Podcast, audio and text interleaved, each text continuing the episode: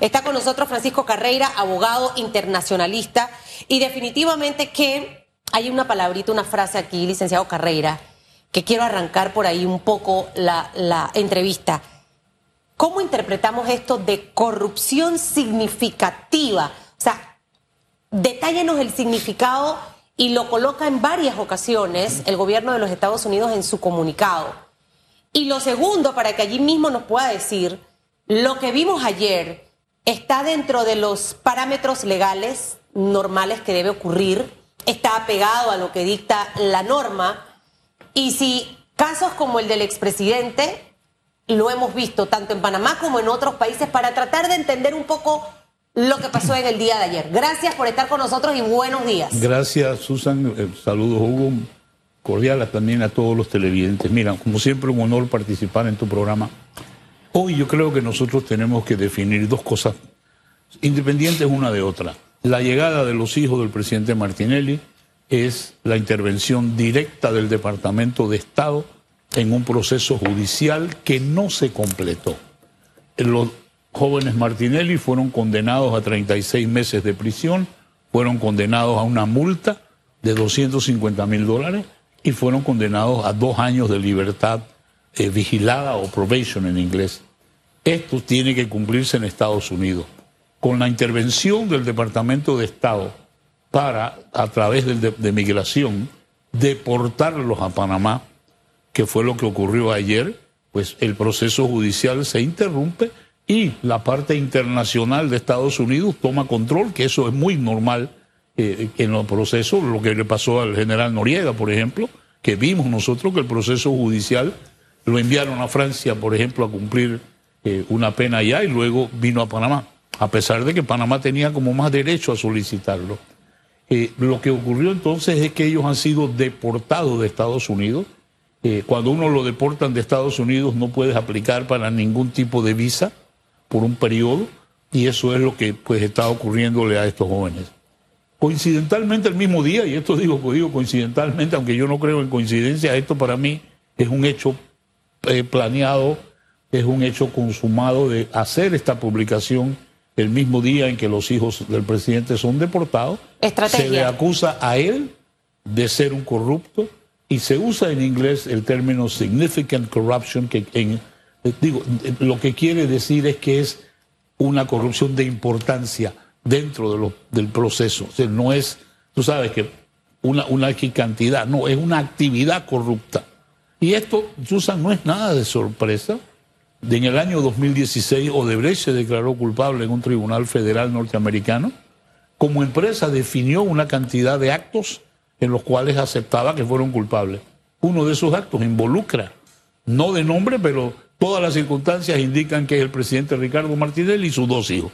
Ahora, yo quisiera hacer un alto allí porque los tiempos son importantes. Seguir la línea de tiempo es importante.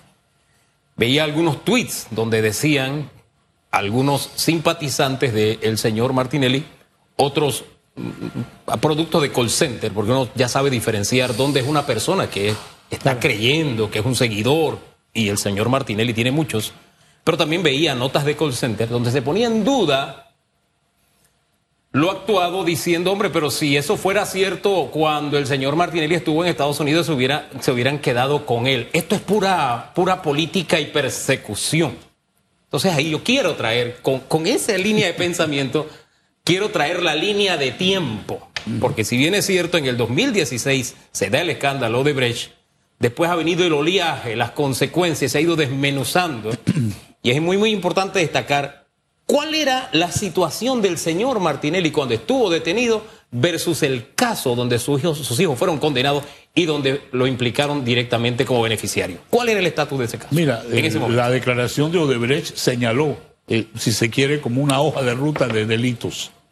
Ah, como resultado de eso, se hizo entonces la investigación con una fecha posterior a la extradición del presidente Martinelli y su regreso a Panamá. Es por eso que allí se hace entonces la acusación contra sus hijos en una fecha posterior. O sea, tratar de decir ahora que si esto hubiera ocurrido cuando él estaba allá, cuando él estaba allá, Odebrecht todavía estaba en el proceso de pagar la multa, estaba en el proceso de tener los 76 ejecutivos declarando en los lugares en donde tenían que hacerlo, estaba peleando en el nivel judicial algo que siempre he dicho que es una gran irresponsabilidad de Panamá. Suiza, Brasil y Estados Unidos estaban dividiéndose los 3.600 millones de dólares de multa. Y nosotros, que tenemos muchísimo dinero ahí, jamás presentamos ni siquiera una petición al proceso de, de Estados Unidos para que nos devolvieran nuestro dinero. Pero bueno, eso es parte de la irresponsabilidad con la que algunos gobiernos manejan nuestras cosas. Y es por eso que siento que el caso no estaba listo, tan sencillo. Es más, yo me atrevo a afirmar hoy de manera razonable, el presidente Ricardo Martinelli llega hoy a Estados Unidos y van a ocurrir dos cosas. La primera es que le van a poner un sello de cancelado en la visa que tiene su pasaporte. Tú puedes pero ya su visa estaba cancelada. Sí, no, perfecto, pero, pero la visa en el, físicamente en el pasaporte te ponen un sello, dice cancelada. Eso no se ha hecho. Eso todavía él no lo tiene. Todavía él no lo tiene. ahora, aquí aprovecho... ¿Y lo otro que pasaría, disculpe, para no cortar la idea que usted llevaba? Que lo detienen.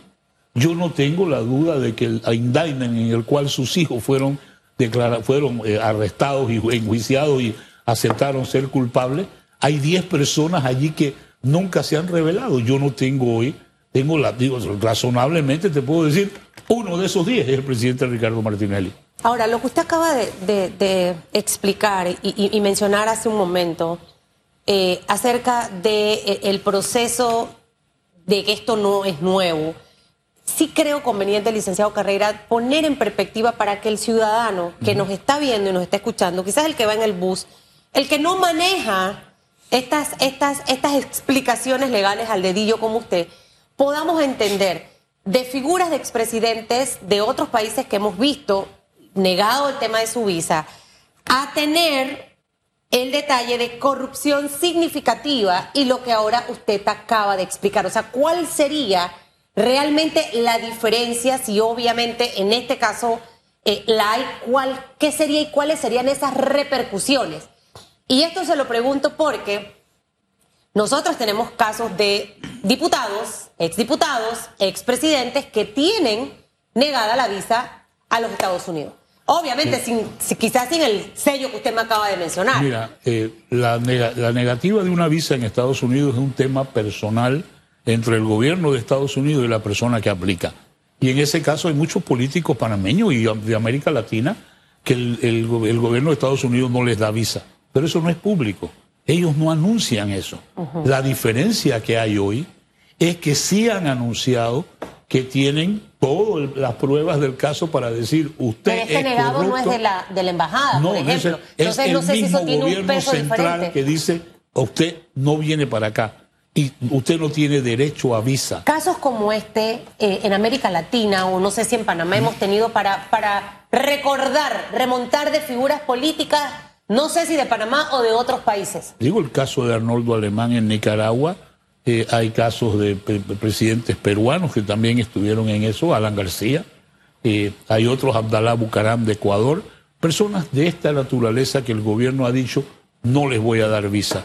Y eso es una sanción. O sea, lo que, lo que ha ocurrido ayer es, no es una resolución judicial, es una decisión del Ejecutivo norteamericano que impone una sanción. Eso juega un papel en el caso que se lleva en Panamá. Recordemos que todavía Odebrecht eh, sigue y que definitivamente que los hijos van a jugar un papel fundamental. o sea, e-, eso tiene un peso en, la evaluación del expediente o no? Digo, claro que sí la tiene. ¿Cómo no, mira, ¿cómo no la va a tener cuando los hijos del presidente Martinelli se declaran culpables en Estados Unidos de haber usado el sistema bancario norteamericano para a través de ese sistema transferir desde Panamá o hacia Panamá fondos obtenidos ilegalmente de la actividad de Odebrecht. Eso fue lo que se declararon culpables allá. Aquí se les está jugando o por enviar o por recibir dinero de la misma, de la misma fuente. Oye, eh, eh, eh, eso es importante porque creo que vi un tuit de la señora Marta donde hablaba del double jeopardy, hablaba del doble juzgamiento, y hay que dejar bien claro ese aspecto, que no, no estamos hablando de lo mismo. Mira, con esa actitud. ese detalle es importante. No hay ningún doble juzgamiento aquí ni la posibilidad que lo haya. Para que haya un doble juzgamiento tiene que ser la misma jurisdicción en primer lugar. Estados Unidos mañana no puede juzgar a los hijos del presidente Martinelli por, eso, por esos casos. Eso es lo que es double jeopardy. En el caso panameño, aquí se ha cometido delitos en Panamá y en Estados Unidos el delito que se cometió fue el uso del sistema bancario en New York. Eso es lo que ellos se han declarado culpables.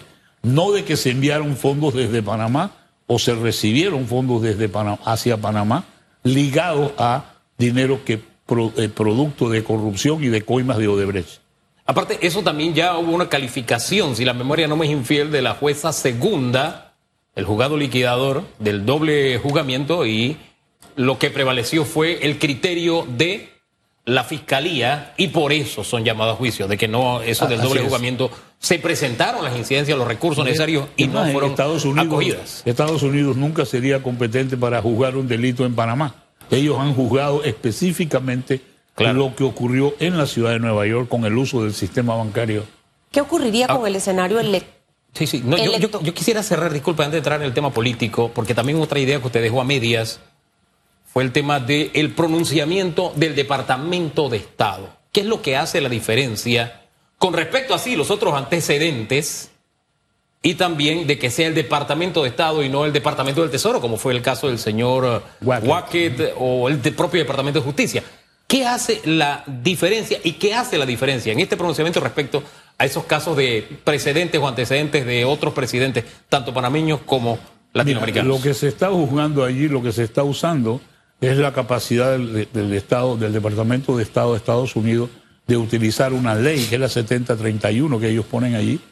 Esa ley le permite al gobierno hacer este tipo de sanciones. Y cuando tú revisas la ley, revisas la razón de ser, esto es para que tenga un efecto político. Así es. ¿Por qué? Porque Estados Unidos dice, tú eres corrupto y yo no te quiero a ti participando en la política, por eso te sanciono.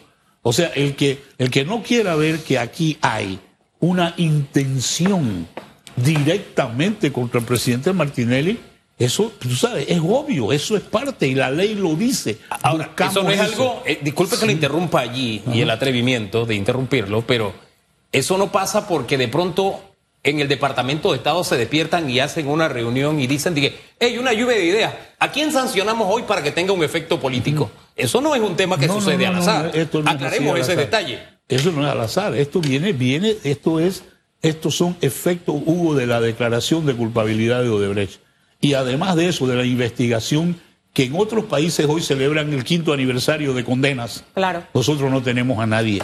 Es más, perdón, la deficiencia de nuestra investigación es tan grande que ahí se hace referencia a que Estados Unidos puede sancionar a otras personas más. Y ahí es donde yo te digo, faltan los banqueros en Panamá que manejaron 21 mil millones de dólares de Odebrecht, lucraron con eso, hoy siguen vestidos de gente decente sin haber sido tocados por una investigación. Esos nombres bien pueden salir en esta, en esta lista. Coincido 100% con usted. Y no solamente mencionaría yo banqueros, aquí también hay otras figuras políticas renombradas de diversos partidos, que al final es lo que, si vamos a hablar de justicia, que a todos en realidad los involucrados les caiga la justicia como debe ser, no debe haber exclusión. Ahora, el poder o el peso que tiene Estados Unidos sobre esto, no elegible, no quiero que participes en la política. ¿Y qué debe asumir Panamá? No sé si en este caso los panameños o eh, eh, el Estado, refiriéndome específicamente al tema de justicia, o sea, hasta dónde Estados Unidos como una de las potencias más grandes del mundo, su opinión debe ser bien avalada por la justicia panameña o por Panamá. Eso como pregunta número uno. La pregunta número dos, eh, licenciado Carrera, es que todo el mundo se pregunta hoy, ¿dónde están los hermanos Martinelli? ¿Están en su casa? ¿Están detenidos? Eh, no veíamos que vinieran de la misma forma en que fue trasladado el expresidente en ese proceso de extradición y usted hablaba de que sí fueron extraditados. Detalles de cosas que nos llamaron la atención en el día de ayer. No sé si empieza por la segunda y tercera pregunta y termina con la primera. Mira, yo creo que los hermanos Martinelli fueron deportados de Estados Unidos ayer. La deportación implica que un funcionario de migración los tiene que escoltar y entregarlos a las autoridades panameñas. Autoridades de migración, por supuesto. O sea, que ellos hoy no están en su casa. Bueno, eh, no deben estar en su casa. ¿Por qué? Porque hay una situación de que tener que presentarse ante un juzgado para ver el tema de la Después fianza. pueden ir a su casa, ya pueden presentar después, un me recurso. imagino, depende de qué eh, tipo de medidas cautelares impongan el, el, el Poder Judicial en este caso. Ya eso depende de esto. Es más, ahí hay un tema de una fianza. Cuando uno investiga a la compañía que está actuando de fiadora, por un lado tenía la licencia vencida de acuerdo a la superintendencia, luego la licencia pues se, re- se renovó, pero es- hay cuestionamientos sobre si esa empresa está autorizada o no para participar en este tipo de fianzas. Todos estos son temas que se van a ver a nivel judicial. Lo que le preguntaba al inicio, el poder del- de las palabras de Estados Unidos, de la potencia más grande de los Estados Unidos, eh, refiriéndose a este caso sobre no elegible, que es otro de los... Digo, mira, Susan, yo no dudo que esto está hecho para que el presidente Martinelli no participe en política. Sí, Esto es una obviamente eso lo sabemos, pero ¿hasta Pero dónde la justicia panameña debe, o, o Panamá debe decir, obedezco, sigo las instrucciones que me manda eh, las- el secretario general de los Estados Unidos? Mira, no, yo no creo que, se- que eso sea así porque eso es, tú sabes, todos aceptamos que es el imperio, pero dentro de esta situación, los casos que tiene el presidente Martinelli son en Panamá ante las autoridades panameñas. Si él mañana, nadie cuestiona el derecho de todos los panameños a participar en política. Si por alguna razón eso es limitado para él, por razones de los casos en los que él está involucrado, entonces sí afectará. Pero si eso no lo afecta y el presidente Martinelli puede presentarse en una elección, ya le corresponde la decisión al pueblo panameño. Y eso puede ocurrir siendo usted abogado, porque ha sido otro de los temas en discusión en muchos. No, los tiempos no dan, no va a poder. Ahora llegaron los hijos, no va a poder, no, sí va a poder. Eh, ayer conversábamos aquí con José Alberto Álvarez y decía la papeleta la veo con siete. Otros dicen no, la veo con ocho. Eh, eh, siendo usted abogado y obviamente el caso de peso internacional, viniendo específicamente de los Estados Unidos por el tema Odebrecht, ¿los tiempos dan o no dan? O sea, entendiendo el escenario que tenemos, él hizo una suma, José Alberto Álvarez ayer, de todo, de todo, de todo, y prácticamente llegábamos a abril, mayo del otro año, donde ahí pudiera darse la posibilidad de que sí pudiera participar. Eh, ¿Esto cambia o no cambia con la llegada de los hijos en torno al tema del tiempo? Bueno, digo, yo no creo que cambie porque ellos tienen procesos aparte en los cuales ellos están acusados. Ese no es el caso del presidente Martinelli, ya tiene sus acusaciones, también tiene un caso pendiente en la, pendi- pendiente en la Corte Suprema de Justicia que mañana puede tener una, tú sabes, puede afectar directamente si corre o no. La decisión de si él participa o no en el proceso electoral no se va a tomar ahora, esto se va a tomar posteriormente. ¿Cuándo? Eh, eh, bueno, eh, la Este fecha para la, en agosto del próximo, en agosto de este año, una vez que termine el periodo de recoger firmas, se abre el periodo de agosto y septiembre, que es cuando se habla de alianza. Por eso que para mí no tiene absolutamente ningún sentido estar en esta habladera de alianzas ahora. No tiene ningún sentido. Oiga, pero ya que tocó el tema, antes que se vaya, igual voy a dejar al señor Martínez por un rato, porque quedan dos minutos. Dice que usted habló un boquete con Lombana y el señor Blandón. Ya Bueno, estaba en conversaciones. Tuve la visita, yo tenía un stand en la feria de Boquetes, en donde estábamos recogiendo firmas con candidatos de, de- toda la provincia. Eh, a, a ese, a ese lugar llegó Ricardo Lombana, quien conozco de hace muchos años, participé aquí con su programa. Eh, fue un saludo nada más, no conversamos absolutamente nada y creo que es prematurísimo hacerlo. Ah, alguien me informó que estaba el señor Blandón, no lo vi, no hablé con él. Eh, estaba pues en la, en la feria, así que eh, es lo que entiendo que ocurrió. Eh, Me interesan dos cositas. Uno, Susan dijo que usted estaba de tercero. Ayúdeme con mi, a mi memoria. ¿Usted está de tercero o está de cuarto? No, en este momento estoy de tercero. De tercero. Eh, ya ¿Cuántos- hoy, te puedo decir que marcamos un hito, llegué a 50 mil firmas hoy, Ajá. que es, tú sabes, una cantidad muy buena. Eh, en este momento y por una cosa temporal, tengo 1.500 firmas eh, arriba de Eduardo Quiroz, que es el que está en cuarto lugar. Eh, y esta es la situación al día de hoy, pero tú sabes, esto depende de... Faltan todavía 30 semanas para que esto eh, eh, Yo me termine. estoy actualizando en la cifra, por eso le pedí y saber el número también. Me llama la atención que en los principales lugares, seis lugares, desde la señora mm, que era del FAT, hombre, la, Gordón. la- la economista Gordón, ¿verdad? En adelante, todos tienen una raíz de partido político. Todos, desde ella en adelante. Y ellos van en los primeros, en las primeras seis casillas. El único de libre postulación que no ha tenido ni tiene filiación política es usted, ni que ha intentado inscribir partido político. ¿Esto qué le dice de la figura del independiente? ¿Cómo ha quedado con esta ventana que abrieron los diputados de que aunque usted esté en partido, usted también puede ser independiente? Este, primero que todo eso es una inmoralidad, Hugo, de que tú estés dentro de un partido y estés tratando de arroparte con la mata de manta de los independientes. Los otros candidatos todos han sido miembros de partidos, han corrido por partidos, hoy están, eh, tú no puedes renunciar el lunes y el martes decir soy independiente. Estas cosas no funcionan así. El proceso se ha distorsionado no solamente por la participación de miembros de partido, por los recursos y por la organización. Si yo tuviera el respaldo que tienen otros candidatos, ya tendría más de 100 mil firmas.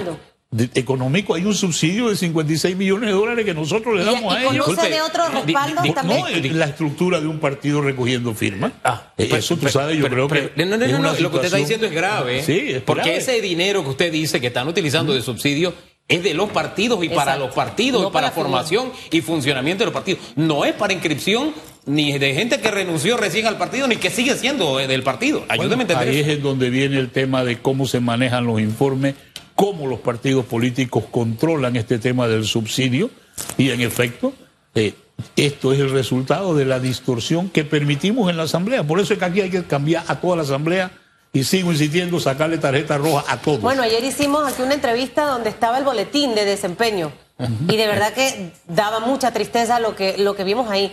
De, los seis que están en los primeros puestos de la libre postulación, ¿usted con alguno ve posibilidad de conversar? Zulay Rodríguez, el señor Melitón Arrocha, Eduardo Quiroz. Mira, nosotros siempre debemos poder conversar, no solamente con ellos pero para posible alianza, no la conversa de Lombana con usted allá no, en No, en su momento. Eso tiene un momento para hacerlo y yo creo que Panamá, es más, desde el principio, con la primera vez que vine aquí a hablar de candidatura, te dije, nosotros los independientes debemos llevar un solo candidato. ¿Y con partidos políticos se ve conversando? Eh, eh, eh, mira, con ellos sí he tenido algunas ¿Con reuniones. ¿Con quiénes ha con mi amigo Toto Álvarez, con quien conozco desde que entramos a la Facultad de Derecho, He hablado también con Daniel Brega del Partido eh, Popular. Eh, nos hemos encontrado en diferentes eventos. Pero han hablado de su tiempo de universidad o han hablado de algo en concreto de esta época política. política. Eh, hemos hablado de esas alianzas que desde ahora se quieren anunciar. Y yo te digo, mira, es una ironía que los partidos hoy, el CD, el panameñismo y el PRD están verdaderamente partidos. Hay clanes, hay carteles que están tratando de controlarlo. Y tú vas a una elección así. Carteles, por supuesto. ¿Carteles de qué? ¿De cartulina, no? no, carteles son organizaciones y eso no es un término de, derogatorio contra nadie. Es, fuerzas, grupos, tú sabes. Eh, esa es una división. Bueno, yo uso la palabra. Disculpe, no, no, no, no es tan, no es tan sencillo eso del cártel, a propósito, que es una palabra que tiene ahí, lleva un, una tilde y lo cambia todo. Una cosa es un cartel otra cosa es un cártel con tilde. El cártel con, cártel con tilde, los cárteles con tilde, son esos grupos que se reúnen, se coaligan con propósitos... De controlar el poder. No, no de controlar, de, fines ilícitos, de hacer negociados, no negocios, negociados, etcétera. Eh, eh, también en la Asamblea se, da, se dan esos eventos. ¿Y usted cómo ve a Martín Torrijos como una figura presidencial? Se ha hablado mucho, ha estado en conversaciones con el señor Brea, eh, encuestas internas del PRD lo colocan, la última fue de noviembre, como, como la opción número uno.